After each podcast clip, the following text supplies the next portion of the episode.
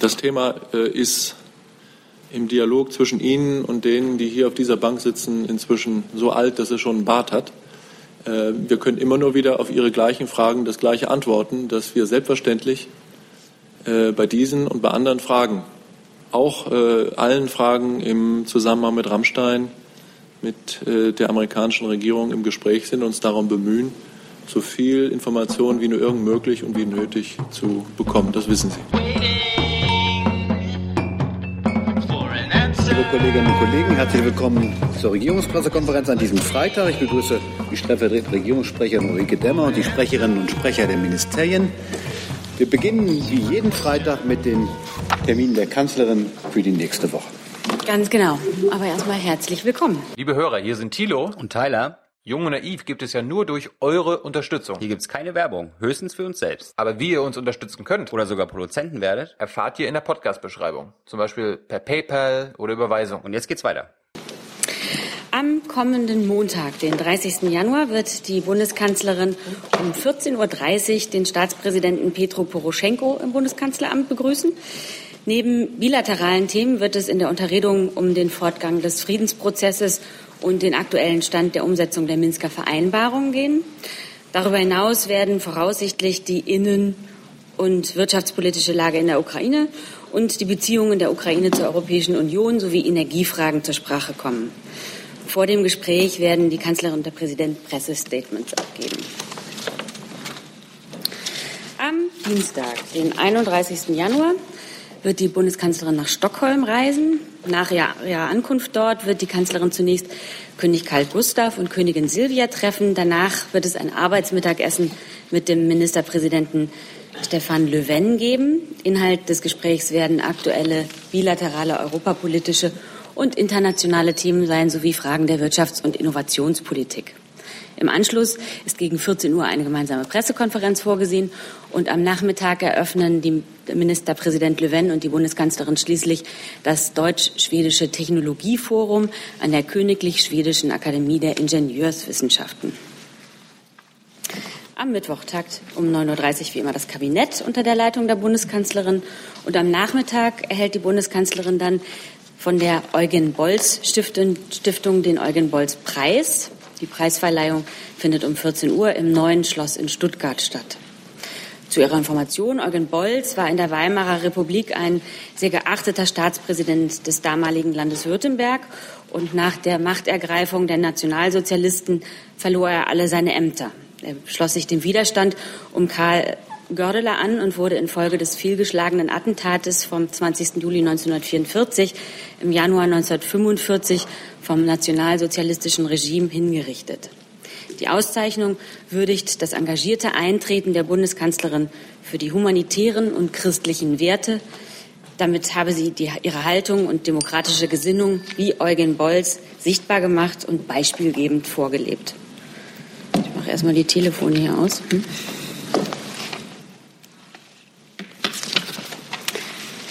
Und am Donnerstag, den 2. Februar, reist die Kanzlerin in die Türkei. Zu den Einzelheiten des Programms werde ich Sie aber zu Beginn der kommenden Woche informieren.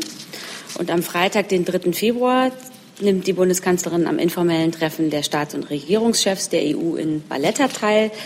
Am Vormittag werden die 28 Staats- und Regierungschefs über Migrationsfragen sprechen. Im Mittelpunkt Ihrer Beratungen steht die Außendimension der Migration und hier insbesondere die zentrale Mittelmeerroute. Am Nachmittag werden die 27 Staats- und Regierungschefs in Fortsetzung des informellen Treffens in Bratislava vom 16.09. vergangenen Jahres und der kurzen Diskussion hierzu beim Dezember äh, des, äh, über die Zukunft der Europäischen Union sprechen. Dabei geht es natürlich auch um die Vorbereitung äh, des informellen Treffens in Rom am 25.03. anlässlich des 60. Jahrestages der Unterzeichnung der römischen Verträge. Zum Ablauf des Treffens ähm, das beginnt um 10 Uhr am Morgen nach der Begrüßung durch Premierminister Muscat und die Präsidenten des Europäischen Rates Tusk und der Europäischen Kommission Juncker beginnt dann die erste Arbeitssitzung zum Thema Migration. Vor dem Mittagessen ist dann ein Familienfoto geplant. An das Arbeitsessen, äh, Arbeitsmittagessen schließt sich gegen 16 Uhr die Pressekonferenz an. Die zweite Arbeitssitzung im Kreise der EU der 27 findet dann am frühen Abend statt.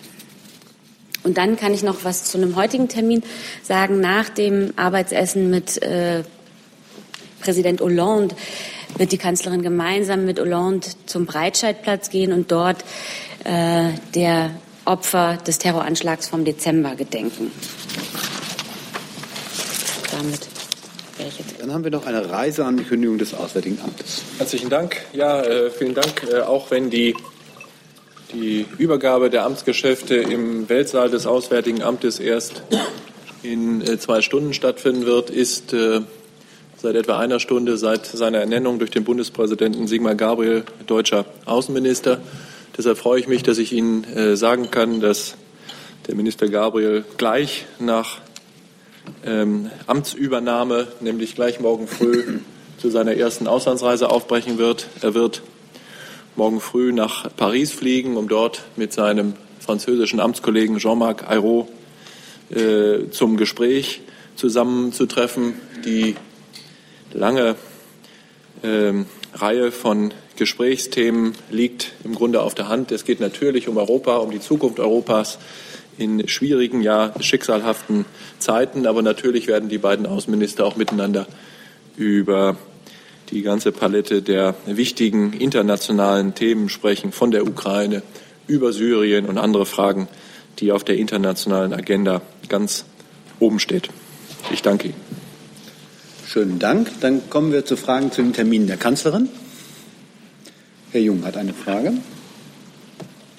Frau Demmer, was plant die Kanzlerin in der Türkei zu machen? Wo fliegt sie genau hin und wen will sie da treffen? Herrn Erdogan? Wie gesagt, also äh, Details zur Reise geben wir Anfang nächster Woche bekannt.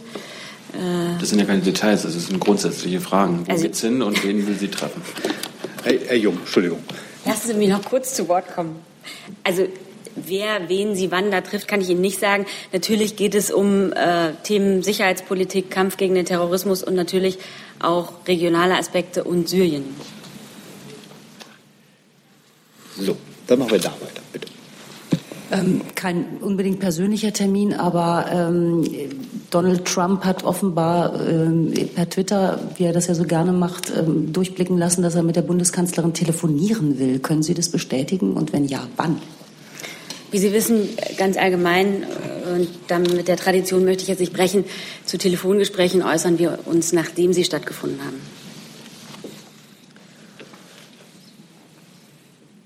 Oh, Blick. Da müssen wir hin, ne? Ja, ein weiterer. Ja. Entschuldigung. Ähm, fliegt die Bundeskanzlerin nach Istanbul oder nach Ankara? Wie gesagt, Details der Reise vermelden wir Ihnen am Beginn der nächsten Woche. Dann rechnen wir mal mit Montag, dann ist Herr Heller dran. Ähm, vielleicht auch das Außenministerium gefragt, ähm, nach der Frage hier nach Trump-Treffen. Gibt es bei dem neuen Außenminister schon Pläne, in die USA zu reisen? Haben Sie möglicherweise für die nächste Woche auch schon andere Stationen äh, der, der Antrittsbesuche von Herrn Gabriel parat?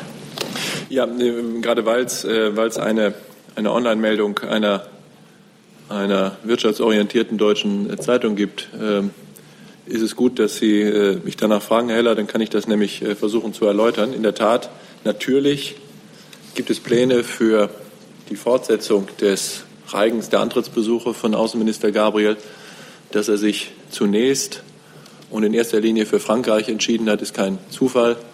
Auch für Außenminister Gabriel ist die Partnerschaft, die enge Freundschaft und das Vertrauen zwischen Paris und Berlin ein ganz wichtiges Anliegen. Und deshalb ist es, ist es seine Entscheidung, sofort äh, und so schnell es geht, zunächst erstmal nach Frankreich äh, zu reisen. Alles andere ist das werden Sie sicher verstehen, in einer Situation, in der der Außenminister förmlich erst eine Stunde im Amt ist, äh, in einem Planungsprozess, dass ähm, er ein Interesse daran hat, so schnell wie möglich auch mit der amerikanischen Administration und seinem amerikanischen Amtskollegen zusammenzutreffen. Können Sie sich denken, angesichts der Ungewissheiten und auch Unsicherheiten, die sich äh, daraus ergeben, dass wir eben noch kein klares Bild darüber haben, wie denn die außenpolitische und sicherheitspolitische Agenda der neuen amerikanischen Administration sein wird. Allerdings ähm, ist es gängige amerikanische politische und Verfassungspraxis, dass ein designierter Außenminister noch keine Gäste empfängt und auch noch keine eigenen Reisen unternimmt. Deshalb kann äh, frühestens eine Begegnung eines Deutschen mit einem amerikanischen Außenminister stattfinden, nur nach ähm, den abschließenden Entscheidungen im Senat und dann seiner Amtseinführung ins State Department. Wann das ist, darüber können wir hier und heute nur spekulieren. Das wird hoffentlich irgendwann im Laufe der nächsten, nächsten Woche sein. Und ob es dann zu einer Begegnung der beiden kommt und wo es zu einer solchen Begegnung kommt, das ist, wie gesagt, Teil des Planungsprozesses. Das ist, glaube ich, jetzt noch ein bisschen früh, Ihnen da irgendetwas zu bestätigen. Das, das kann ich nicht, zumal Sie ja vielleicht auch äh, mitbekommen haben, dass ein großer Teil der Führungsriege des State Department ähm, heute gar nicht mehr im Amt ist. Äh, ist es ja durchaus möglich, dass der neue amerikanische Außenminister sich erstmal personell und auch sonst äh, sortieren muss, bevor er beginnt, Reisen zu unternehmen oder Reisende zu, zu empfangen. Herr Jung, dazu. Ähm, Sie haben es gerade selbst gesagt, Amtswechsel im State Department sind viele zurückgetreten bzw. gefeuert worden. Das ist jetzt im Auswärtigen Amt nicht der Fall, gehe ich davon aus, Herr Schäfer. Und gibt es denn überhaupt schon stabile Kontakte zu US-Regierungen? Also Personen, mit denen man wirklich äh, geregelten Kontakt jetzt schon hat? Was würden Sie unter geregeltem Kontakt verstehen? Ja, einer, mit dem man vor zwei Wochen geredet hat, vor einer Woche und auch heute reden kann. Okay. Ja, die, äh, die äh, Systeme, die Regierungssysteme beider Länder sind, könnten, ähm, was die personelle Kontinuität äh, angeht, eigentlich gar nicht anders sein. Das deutsche Modell des preußischen Berufsbeamtums sieht es vor, dass ein deutscher Beamter dem Minister der Regierung dient, die verfassungsgemäß und demokratisch ins Amt gewählt worden ist. So ist das im Auswärtigen Amt dass es personelle Veränderungen gibt. Äh, das, davon können Sie sicher ausgehen. Das sind alles Entscheidungen, die der Außenminister jetzt äh, in den nächsten Tagen treffen wird oder schon getroffen hat und die dann sicherlich auch öffentlich bekannt äh, werden. Es ist eben im deutschen System anders als im amerikanischen, wo mehrere tausend Führungspositionen in der Administration vom, ausschließlich vom Ermessen des Präsidenten abhängen. Unser System ist da ist da ganz anders, aber da kann ich Ihnen zum jetzigen Zeitpunkt noch gar nichts sagen. Über die Kontakte mit der amerikanischen Administration, ja, da ist es so, im State Department gibt es gar nicht mehr viele, mit denen wir jetzt noch sprechen könnten, sondern bis äh, gestern hatten wir Ansprechpartner, mit denen wir auch gesprochen haben. Und es gibt natürlich auch Ansprechpartner im Transitionsteam und äh, Personen ähm, im Weißen Haus und aus dem Umfeld des amerikanischen Präsidenten, mit denen Gespräche geführt äh, worden sind. Aber Sie sehen ja selber angesichts der Nachrichtenlage aus Washington, dass gerade im Bereich der Außen- und Sicherheitspolitik die äh, Ernennungen und die tatsächlichen Amtseinführungen noch, noch auf sich warten lassen, sodass wir auf politischer Ebene zurzeit, wenn ich das richtig sehe, es zu tun haben mit einem in sein Amt eingeführten Verteidigungsminister. Der Herr Nant kann das vielleicht bestätigen. Ich lese das nur in der Zeitung, auch schon mit der deutschen Amtskollegin gesprochen hat. Das wird Herr Nant dann Ihnen sicherlich gleich erläutern. Und im Bereich der Außenpolitik sind wir noch nicht ganz so weit zu den Kontakten zu den USA, Herr Nant. Ja, ich möchte insofern das gleich das Wort einmal aufnehmen, weil die Verteidigungsministerin gestern mit dem amerikanischen Verteidigungsminister James Mattis ähm, telefoniert hat. Es war insgesamt eine sehr gute, konstruktive Atmosphäre, in der das Gespräch stattgefunden hat. Der amerikanische Verteidigungsminister hat sich nochmal klar bekannt zur Bedeutung des Bündnisses und auch dem, zu dem gemeinsamen Ziel einer Stärkung der NATO oder einer starken NATO. Ähm, zudem hat er sich auch ähm, lobend und mit klaren Worten Anerkennung ausgesprochen über das deutsche sicherheitspolitische Engagement in den letzten Jahren. Also ich sage mal Stichwort Afghanistan oder eben auch jetzt Stichwort Unterstützung ähm, bei unseren Bündnispartnern im Osten. Die Ministerin hat in diesem Gespräch nochmal angesprochen das Thema ähm, fairere Lastenverteilung im Bündnis. Ähm, also hier ging es zum Beispiel eben nochmal Hinweis auf die Trendwende, die wir ja auch bereits im letzten Jahr vollzogen haben, jetzt im Bereich Haushalt, Finanzen, ähm, genauso auch Material und Personal. Ähm, zudem, das vielleicht nochmal als Punkt, haben die beiden ein persönliches Treffen vereinbart, noch vor der Münchner Sicherheitskonferenz. Genauen Termin kann ich Ihnen dazu aber nicht sagen. Zusatz, Herr Jung? Schäfer hat äh, der neue Minister schon beschlossen, ob Sie im Amt bleiben und ähm, gibt es Prioritäten, den, die russische Seite zu treffen, also Herr Lavrov oder sogar Herrn Putin, wenn ja, wann? Was mich angeht, kann ich Ihnen gar nichts sagen. Ähm, Herr Jung, was Russland angeht, klar, Russland ist auf der Agenda des neuen äh, Außenministers.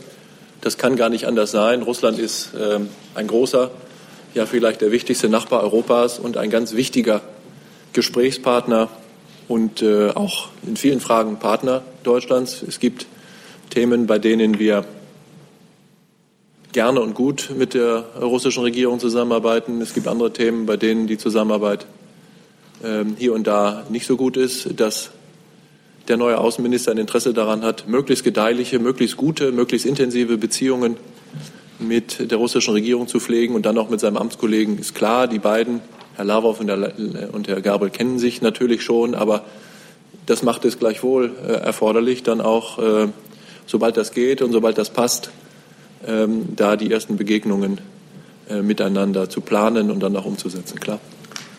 Frau von Monikot. Ähm, eine Frage an Herrn Nant. Herr Nant, in einer großen buchstabenorientierten Tageszeitung habe ich heute gelesen, dass die ähm, Bundesregierung offenbar keine konkreten Erkenntnisse darüber hat, über den Verbleib der Waffenlieferung an die Peschmerga. Das war ja letzten Sommer schon mal Thema. Da hieß Frau, Frau Moninger, kann ich kurz mal unterbrechen? Können ja. wir die Frage kurz zurückstellen und sozusagen vielleicht die Personalfragen, wer wen wann wo trifft, äh, noch äh, so, vorziehen? Ja? Dann hat nämlich Herr Tuyala das nächste Wort. Ja, ähm, Herr Dr. Schäfer, Sie sprachen gerade davon, dass es äh, in Bezug auf Russland etliche Themen gibt, äh, wo die Zusammenarbeit sehr gut äh, funktioniert. Können Sie das etwas konkretisieren? Also was sind genau diese Themen eigentlich? Man hört das öfter, aber man weiß immer so gar nicht so recht, äh, worum es da eigentlich konkret gehen soll. Naja, wir haben ähm, mit Russland äh, zahlreiche Themen auf unserer, auf unserer Agenda, insbesondere in bilateralen Beziehungen, in denen wir gut und konstruktiv miteinander sprechen und, äh, und, und zusammenarbeiten. Äh, das gilt auch für Themen, die auf der, auf der internationalen Agenda sind. Ähm, ich möchte da jetzt für den neuen Außenminister äh, noch äh, keine konkreten Themen nennen. Das Einzige, was ich sagen möchte, ist, dass äh, äh Russland für uns ein ganz wichtiges Land ist äh, und auch ein wichtiger äh, Partner ist und dass es Themen gibt, die dringend des Gespräches zwischen Deutschland und Russland, zwischen Europa und Russland bedürfen. Dazu gehört allen voran der große europäische Konflikt im Osten der Ukraine.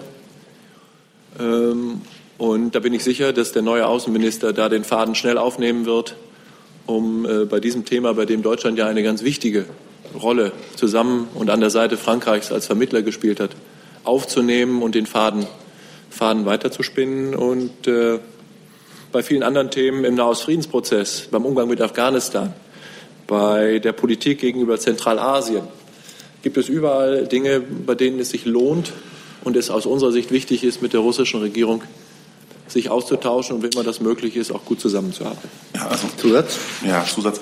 Also meine Frage war ja jetzt eher, ob Sie mir sagen könnten, wo die Zusammenarbeit eigentlich jetzt sehr gut tatsächlich funktioniert.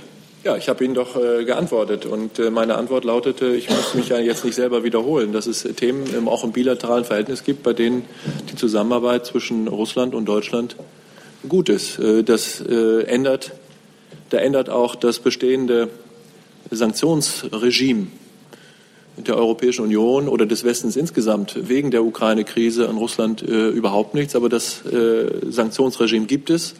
Und auch über dieses äh, Sanktionsregime wird sicherlich im Lichte der Entwicklungen der Krise in der Ukraine äh, das Gespräch äh, fortgesetzt werden.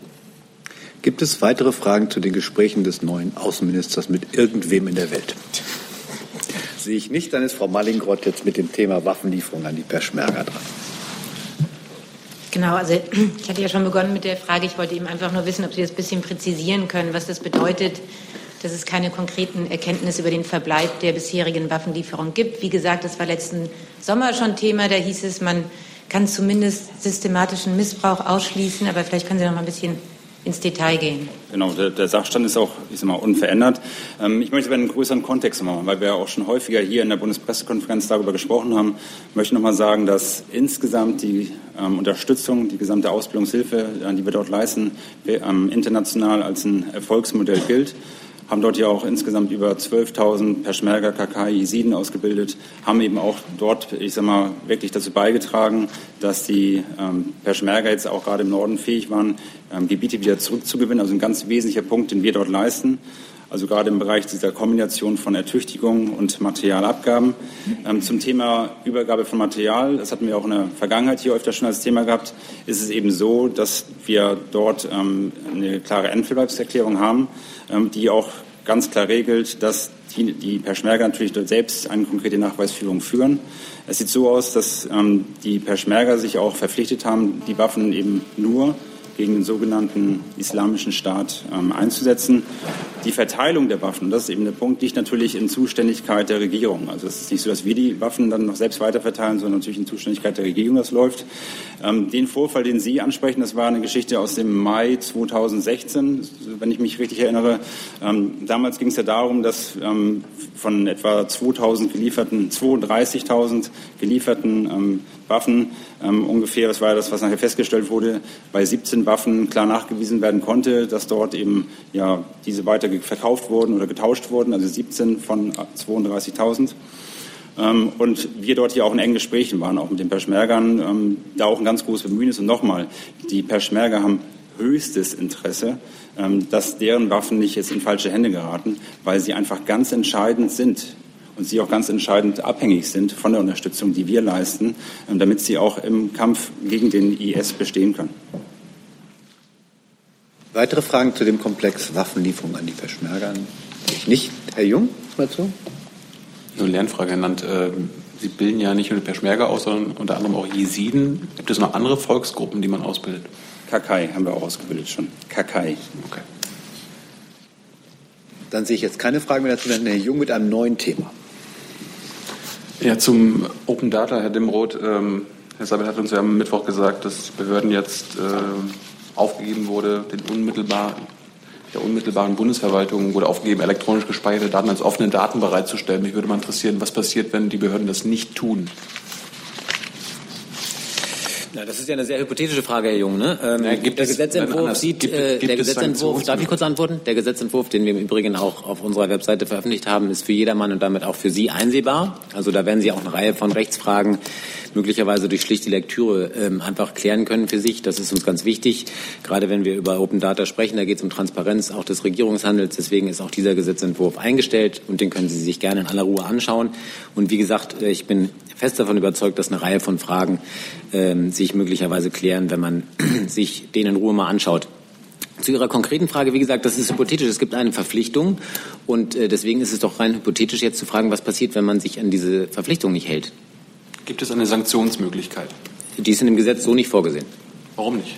Na, fragen, wie warum nicht? Der Gesetzgeber hat sich, oder die Bundesregierung, der Gesetzgeber hat sich noch gar nicht entschieden. Die Bundesregierung hat sich entschieden, ähm, hier einen wichtigen Schritt nach vorne zu tun, um ähm, diese Daten, die ähm, beim Verwaltungshandeln anfallen, möglichst über definierte Schnittstellen zur Verfügung zu stellen, in der Gewissheit, dass diese Daten gerade als Rohdaten eine wichtige Grundlage sein können für diejenigen, die privatwirtschaftlich hier bestimmte Fort- und Weiterentwicklung betreiben, die Geschäftsmodelle äh, aufsetzen, um mit diesen Daten dann auch Mehrwerte für die gesamte Gesellschaft zu erbringen. Und deswegen ähm, dieser Schritt nach vorne hier jetzt ähm, anders als bisher weitestgehend auf freiwilliger Grundlage eine Verpflichtung zu schaffen, sämtliche Daten ähm, zur Verfügung zu stellen. Und ähm, das ist die gemeinsame Willensbildung und deren Ausgang und Ergebnis. Und da stellt sich die Frage nicht warum, sondern man hat sich dafür entschieden, bewusst so äh, dieses Gesetz ins Kabinett zu bringen, zu verabschieden, wie es jetzt verabschiedet ist. Zusatz nochmal? Ne? Ja, aber was ist das für eine Verpflichtung, wenn die Behörden das nicht wirklich machen müssen, weil es ja keine Sanktionsmöglichkeit gibt. Ja, aber es ist ja auch wirklich eine total hypothetische Frage. Warum sollte man davon ausgehen, dass sich eine Behörde an eine gesetzliche Verpflichtung nicht hält? Das ja, weil sie keine Sanktionsmöglichkeit hat. Ja, aber auch das ist auch sonst nicht immer üblich, dass es eine Sanktionsmöglichkeit oder eine Sanktionsregel gibt, wenn sich der Gesetzgeber oder wenn der Gesetzgeber seinen Behörden, die natürlich über das Grundgesetz an Recht und Gesetz gebunden sind, bestimmte Aufgaben überträgt. Also ich verstehe letztlich auch überhaupt das mögliche Problem gar nicht dahinter, was Sie hier thematisieren, ganz offen gestanden. Andere Fragen zu dem Thema Open Data Gesetz? Sehe ich nicht, dann Herr Heller mit einem neuen Thema. Meine Frage betrifft wahrscheinlich das Wirtschaftsministerium. Ich würde gerne wissen, wie die Haltung der Bundesregierung zur Frage einer Verlängerung von Strafzöllen gegen chinesische Solarmodule und ähnliches ist. Ja, vielen Dank für die Frage. Sie sprechen die Anti-Dumping- und Antisubventionsmaßnahmen an, die die Kommission 2013 ähm, verhängt hatte. Es gibt jetzt einen Vorschlag der Kommission zur Verlängerung der Maßnahmen. Und es ist richtig, dass der zuständige Ausschuss gestern dazu getagt hat. Der sogenannte Trade Defensive Committee hat gestern getagt. Es ist aber allerdings so, dass die ähm, Beschlussfassung und Tagung des Gremiums geheim und vertraulich ist, sodass ich jetzt dazu keine Stellung nehmen kann und hier noch um etwas Geduld bitten muss. Die Beschlüsse werden dann finalisiert und voraussichtlich im März im Amtsblatt veröffentlicht. Bis dahin müsste ich aber um Geduld bitten. Ich wollte ja gar nicht zum Beschluss wissen. Ich wollte nur wissen, wie die Bundesregierung dazu steht. Ja, das fällt ja zusammen, die Beschlussfassung und die Meinung der Bundesregierung, sodass ich da jetzt leider keine Stellung derzeit nehmen kann. Gibt es weitere Fragen zu dem Komplex? Sehe ich nicht, dann ist Herr Jolans dran. Äh, meine Frage richtet sich auch an Herrn Demroth. Ich würde gerne wissen, welche Vorbehalte Deutschland bezüglich der Erhebung von Passagierdaten und der Kontrolle von Pässen bei internationalen Zugreisen hat, ähm, die verhindern, dass man diesem neuen System ähm, beitritt, das heute von äh, Belgien, den Niederlanden und Frankreich, glaube ich, ähm, beschlossen wurde. Ich muss gestehen, Herr Jordan, dass Sie mich da völlig auf dem falschen Fuß erwischen. Ich kenne ähm, ähm, keine äh, entsprechenden Forderungen und auch unsere Position dazu nicht. Ich nehme das gerne mit und würde das Ihnen nachreichen im Nachgang. Ich kenne schlicht den Vorgang nicht. Äh, ich kann vielleicht spezifizieren. Es handelt sich da um Thales-Züge, von denen ja auch einige von Köln aus starten. Soweit. Ich kenne die Debatte, dass auch nach entsprechenden Vorfällen, ähm, äh, auch mit Terrorismusbezug, äh, gerade bei den genannten Staaten hier ähm, sozusagen der Bedarf gesehen wurde, äh, auch im europäischen äh, Kontext Daten auszutauschen. Das ist mir wohl bekannt, aber dass jetzt sozusagen Deutschland sich dagegen ausgesprochen hat, und zwar federführend das BMI, das ist mir so nicht bekannt. Das mag aber auch wirklich an mir liegen und deswegen würde ich es einfach mitnehmen. Herr Jung, dann neunten Ich weiß jetzt nicht, ob Herr Dimroth der Ansprechpartner ist oder Herr Schäfer. Äh, Präsident Trump hat gestern eine Executive Order unterschrieben mit dem Ziel, die innere Sicherheit zu verbessern. Und da gibt es auch eine Formulierung, nach der Nicht-US-Bürger äh, nicht mehr unter das US-Datenschutzgesetz Privacy Act fallen. Ähm, damit kippt diese Regelung den, die Privacy Shield, das ist ja das Nachfolgeabkommen von Safe Harbor, ähm, als Datenschutzvereinbarung für EU-Bürger. Wie bewerten Sie diesen, diese Maßnahme? Willst du was sagen? Nein, kann ich nicht.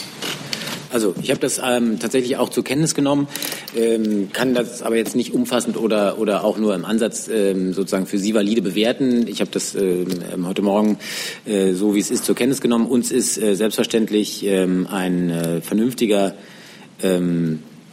ein vernünftiges gemeinsames Verständnis, was ähm, den Schutz von personenbezogenen Daten anbetrifft, äh, nicht nur in Deutschland, sondern selbstverständlich auch in Europa und auch äh, im transatlantischen Verhältnis wichtig. Und wir werden auch äh, diese Einschätzungen ähm, in den Gesprächen, die dann hoffentlich stattfinden werden, mit den neuen Vertretern der amerikanischen Administration immer wieder zum ähm, Ausdruck bringen. Ich kann das aber, wie gesagt, äh, insbesondere weil es ja um ein EU-Abkommen geht, was Sie ansprechen, hier jetzt auch nicht abschließend bewerten. Tut mir leid.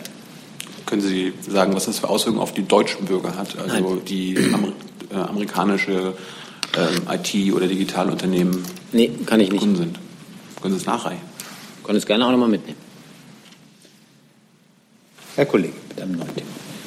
Czernohorský tschechisches Fernsehen. Eine Frage wahrscheinlich an äh, Bundesministerium für Aus Ausbildung und Forschung oder an äh, Bundesinnenministerium und zwar zu äh, Spionageaffäre rund DITIB. NRW-Integrationsminister hat gestern gesagt, dass er will Zusammenarbeit in einigen Bereichen mit DITIB auszusetzen.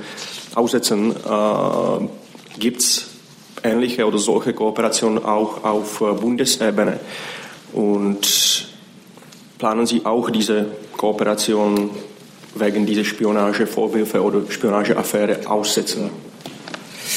Ja, vielen Dank für die Frage. Also ich kann gerne was dazu sagen. Ich weiß nicht, ob Sie dann ergänzen mögen.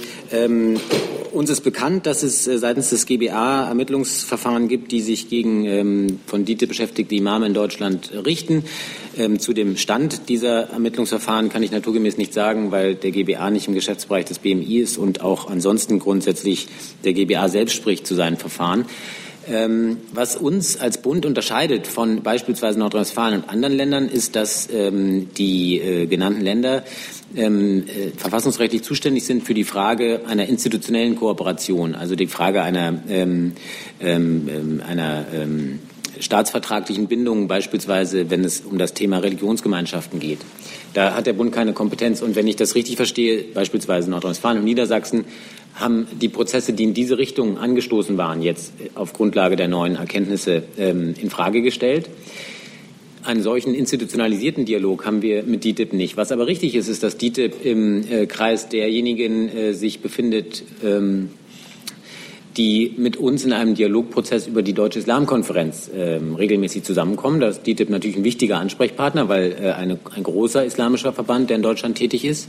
Und dazu haben wir hier und auch an anderer Stelle schon ähm, relativ viel und relativ häufig ausgeführt, dass uns einmal ganz wichtig ist, dass DITIB ähm, ein ähm, Mindestmaß an Staatsferne sozusagen auch gewährleistet. Das sprechen wir an, wenn wir mit DITIB in Kontakt sind. Das fordern wir ein. Das ist unsere ganz klare äh, Position, was das anbetrifft.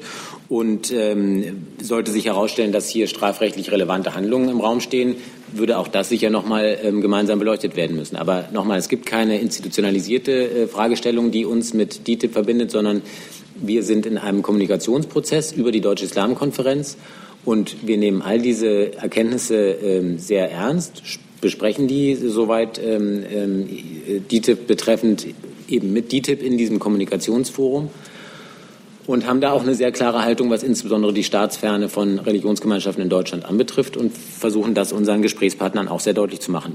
Um es auch ganz deutlich zu sagen, jedenfalls zum jetzigen Zeitpunkt sehen wir nicht, dass es eine sinnvolle Reaktion wäre, diese Gespräche, die wie gesagt nicht auf eine Verstetigung äh, in institutioneller Form zielen, abzubrechen. Denn äh, aus unserer Sicht ist es besser, im Dialog zu bleiben und die Dinge, die wir für, ähm, für äh, änderungsbedürftig sehen, anzusprechen. Und das tun wir. Das Bildungsministerium? Also ich kann äh, oder möchte nur insofern ergänzen, äh, auch wir ähm, sehen es als notwendig an, äh, mit der DTIP ähm, im Dialog zu bleiben, ähm, weil aus unserer Sicht nur durch Kooperation es möglich sein wird, eine ja auch geforderte, stärkere Orientierung der DTIP in Richtung Deutschland zu befördern.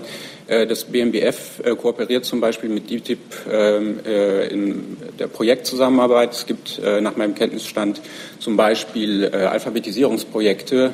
Avichami heißt das entsprechende Programm ähm, wo äh, im Grunde genommen in Moscheegemeinden ähm, eben Alphabetisierungsangebote äh, ermöglicht werden in Kooperation mit DITIB, weil wir eben auf dem Wege eine Zielgruppe äh, erreichen, die wir sonst ähm, über zum Beispiel Volkshochschulkurse nicht erreichen würden. Gibt es weitere Fragen zu dem Komplex? Dann Herr Tujana. Ja, also am 16. und 17. Februar findet ja das Treffen der G20-Außenminister statt. Ich denke, das geht an Herrn Dr. Schäfer. Gibt es da auch Überlegungen, äh, russische Vertreter einzuladen? Also auch vor dem Hintergrund, dass ja beim letzten Treffen in Berlin auch der äh, russische Agrarminister anwesend war. Die Antwort ist ziemlich einfach. Äh, die können Sie sich auch selber beantworten. Ich stelle Ihnen meine Gegenfrage. Ist Russland Teil der G20? Das die Antwort, ja keine, lautet, die Antwort lautet ja. Hin, das ist keine Diskussionsveranstaltung. Die Antwort lautet ja. Äh, die Antwort gebe ich, wenn Sie sie nicht geben wollen, gebe ich sie Ihnen. Und deshalb ist der russische Außenminister auch eingeladen. Im Übrigen befindet sich äh, nach meiner Kenntnis der russische Außenminister Sergei Lavrov, anders als der russische Agrarminister, auf keiner mir bekannten Liste für Einreiseverbote. Gut, aber trotz allem gibt es ja durchaus äh, neue politische ja, wie soll man sagen, äh, Bewegung. Und äh, vor diesem Hintergrund habe ich diese Frage gestellt. Aber vielen Dank für Ihre Antwort. Ja, sehr gerne. Gibt es weitere Fragen zu dem Komplex? Das sehe ich nicht. Dann ist Herr Jung mit einem neuen Thema dran. Frau Thiesenhausen, ähm, Ihr Ministerium hat ja ihre, die ablehnende Haltung gegenüber Eurobonds ähm, mitgeteilt. Ich würde nur gerne wissen, ist das eine grundsätzliche Haltung oder eine aktuelle? Eine grundsätzliche. Warum? Diese Diskussion ist sehr alt, sie ist auch nicht derzeit sehr akut, sie wird schon seit vielen Jahren geführt. Die Bundesregierung ist der Ansicht, dass wir in der Europäischen Union und in der Eurozone insbesondere ähm, keine Verschuldungsgemeinschaft sind, sondern jeder Staat für seine Schulden zuständig ist. Und das äh, gilt schon seit langer Zeit und auch aktuell. Zusatz?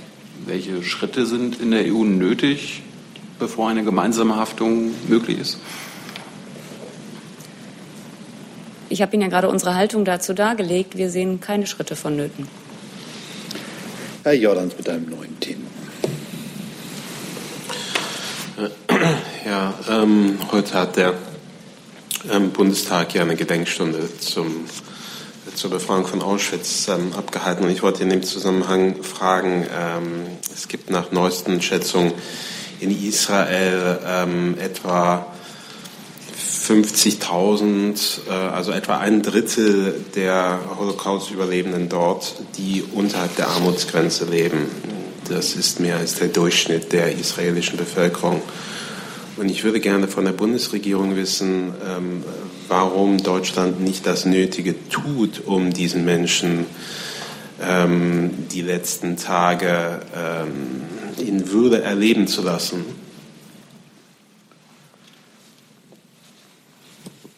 Ich finde äh, die Art und Weise, wie Sie die Frage stellen, Herr Jordans, ich muss sagen, vorsichtig gesprochen, ein kleines bisschen tendenziös. Äh, und äh, das würde ich dann auch gerne ausdrücklich zurückweisen. Ähm, Sie wissen und Sie kennen, Sie wissen um und Sie kennen die umfassenden Anstrengungen der Bundesregierung, nicht nur dieser Bundesregierung, sondern aller Bundesregierungen der Bundesrepublik Deutschland, im Grunde seit Beginn der Republik um Wiedergutmachung, Versöhnung und Aussöhnung und das gerade vor dem Hintergrund äh, der, der Shoah, die Wiedergutmachungsprogramme und auch die Zahlungen, die es da gibt, über verschiedene äh, Organisationen von Opferverbänden laufen ja auch noch jetzt weiter. Und äh, ich glaube, da gibt es gute und sehr vertrauensvolle Kontakte zwischen der Bundesregierung und ihren Partnern, die sich in diesem Bereich äh, umtun. Und was da getan werden kann und was getan werden muss, das wird auch getan. Eine Frage. Äh, offensichtlich wird ja nicht genug getan, sonst würden diese Leute nicht in Armut leben. Gibt es denn mal Pläne, etwas mehr zu tun? Ist da noch was in Arbeit? Ich kann Ihnen über das hinaus, was ich gesagt habe, Herr Jordans, äh, nicht mehr sagen.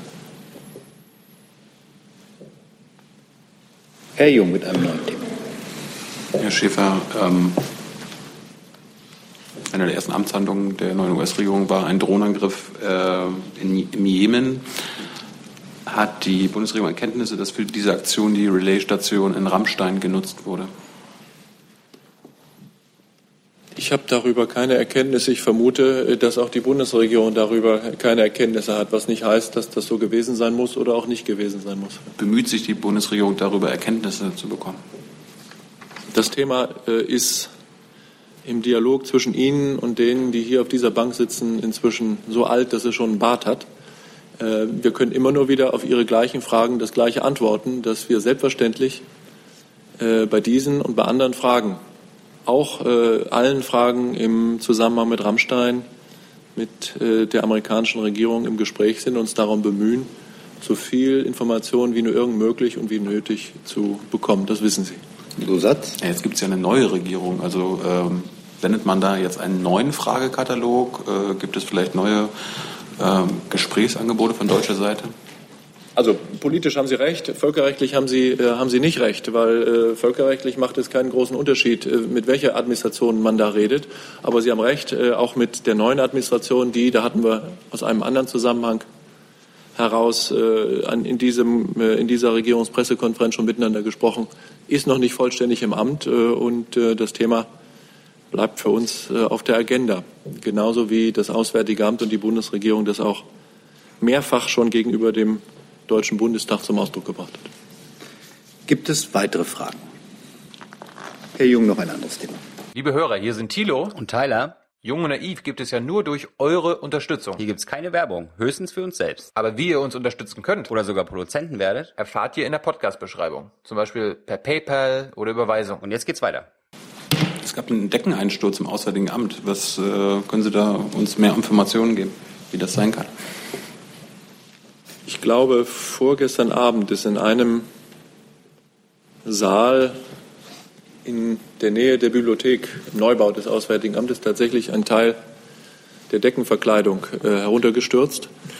Dabei ist bedauerlich, sind bedauerlicherweise einige Besucher des Auswärtigen Amtes äh, verletzt worden äh, und zu Schaden gekommen. Ich bin froh, dass ich sagen kann, dass äh, niemand wirklich ernste, ernste Schäden davongetragen hat.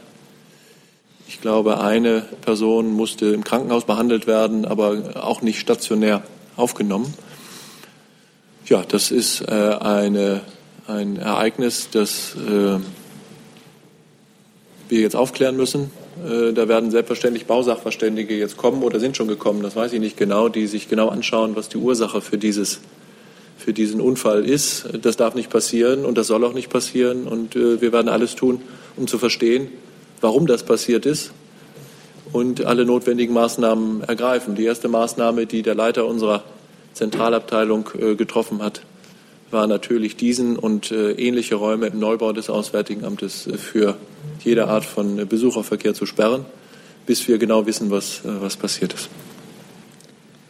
Ich sehe keine weiteren Fragen. Dann danke ich schön für diesen Freitag und wünsche einen. noch ganz kurz darauf hinweisen, dass es am Breitscheidplatz einen Bildtermin um 13.45 Uhr gibt. 13.45 Uhr am Breitscheidplatz. Dann danken wir und ich wünsche Ihnen ein schönes Wochenende.